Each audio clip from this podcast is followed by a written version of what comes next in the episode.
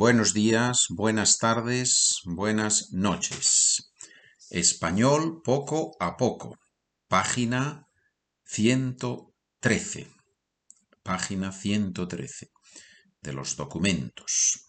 Continuamos trabajando en la lección 17 donde vemos frases relacionadas con la casa, con las actividades que hacemos en el hogar, en la casa. Página 113. ¿Estás preparado? ¿Estás preparada? I take care of the trash.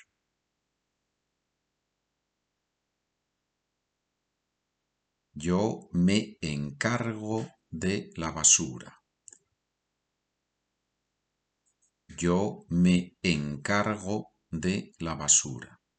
Encargarse de, reflexivo, me encargo, te encargas, se encarga, reflexivo, to take care of something. I take care of my grandmother. Cuido a mi abuela. Cuido a mi abuela. It's a different meaning of to take care, right? So I give care to my to my grandmother. I spend time with her. I help her. All that is cuidar. Cuido a mi abuela. I take care of this business. I take care of this business. Yo me encargo de este negocio. Yo me encargo de este negocio. Business, negocio. Me encargo. I'll take care of something. Gran pregunta. Do you have a garage? ¿Cómo preguntamos Do you have a garage?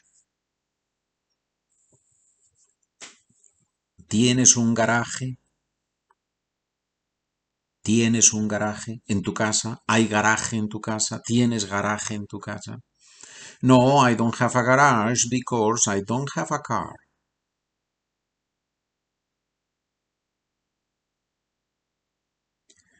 No, no tengo un garaje porque no tengo coche, auto.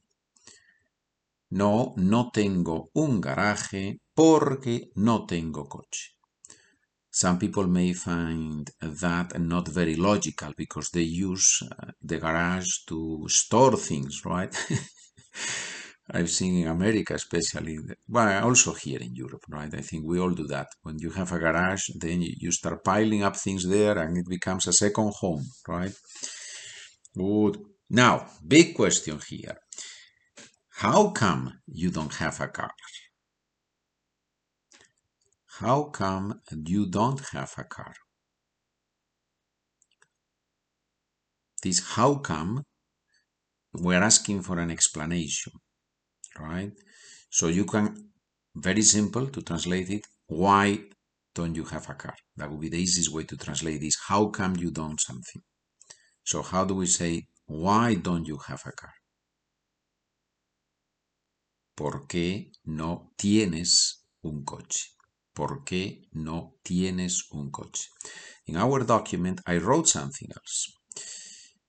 By the way, in order to purchase the documents, in order to learn more, and at the same time contribute so that this program can keep going, you can go to the website SpanishWithPedro.com and there you look for Spanish for beginners and there you find the documents from 0 to 100 or there are small packages too. And in that way you can contribute and honestly i believe that if and some of you have told me that or many of you have told me that that when you use the documents when you go home and you work on the documents you learn a lot.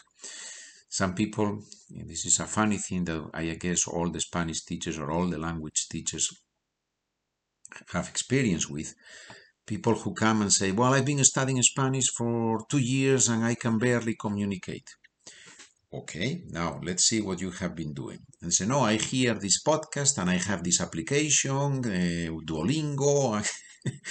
say, okay, and have you done exercises? Have you written something? Have you really taken the time to work with documents, with or with a book, or with ex drills, exercises, vocabulary? No, no, no, no. I just do listening and okay. Then I'm sorry, but very few people can learn a language just by listening. That, that that's, that's, doesn't happen usually, right? So if you really want to learn Spanish, take the time to work with the documents, to do the exercises. You have the solutions there. I wrote the solutions for you there. So you only have to do the exercises and then check the answers and then listen. Of course, listening is very important. Participating, answering my questions, of course. But take the time to do that with the documents. I don't have a car because Oh, I'm sorry. I said, what's the other way of asking, how come you don't have a car? ¿Cómo es posible que no tengas un coche? ¿Cómo es posible que no tengas un coche? Careful here because this ¿cómo es posible que, how is it possible that, comes with present subjunctive in Spanish, tengas. That's why I don't say tienes, but tengas. You may have heard this tengas, that's present subjunctive. That comes a little bit later in our lessons. Yeah? In America, all have a car. Everybody has a car. All have a car.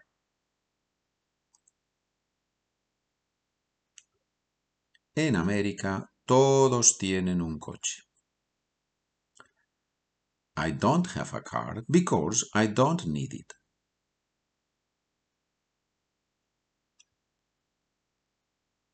No tengo un coche porque no lo necesito.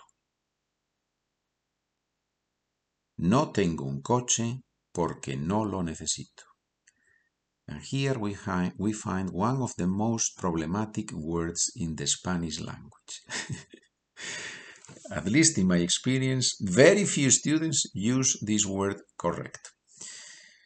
One thing is the verb necesitar, to need, necesitar. And it works like hablar. Necesito, necesitas, necesita. Yeah? So if you say, I need time to think about it. Necesito tiempo para pensarlo necesito, I need. And then there is, it is necessary to do something. That's adjective, necessary, adjective. Es necesario. Es necesario. Right? So, necesito tiempo. Es necesario, it is necessary to have time. Es necesario tener tiempo. Do we see the difference? Muy bien. There are other nuances here, but if you get these two right, you have 80% of the problem quite correct. Pregunta. Do you live in a small town or in a big city?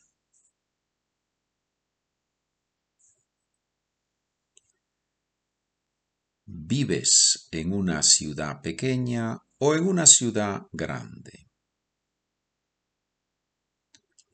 ¿Vives en una ciudad pequeña o en una ciudad grande?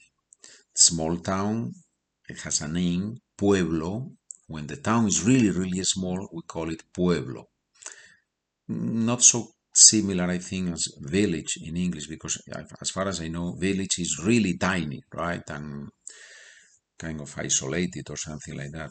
But pueblo, it can be it can be big in Spanish pueblo, right? So it's, it's not easy to define how big a pueblo is, how big a ciudad pequeña is.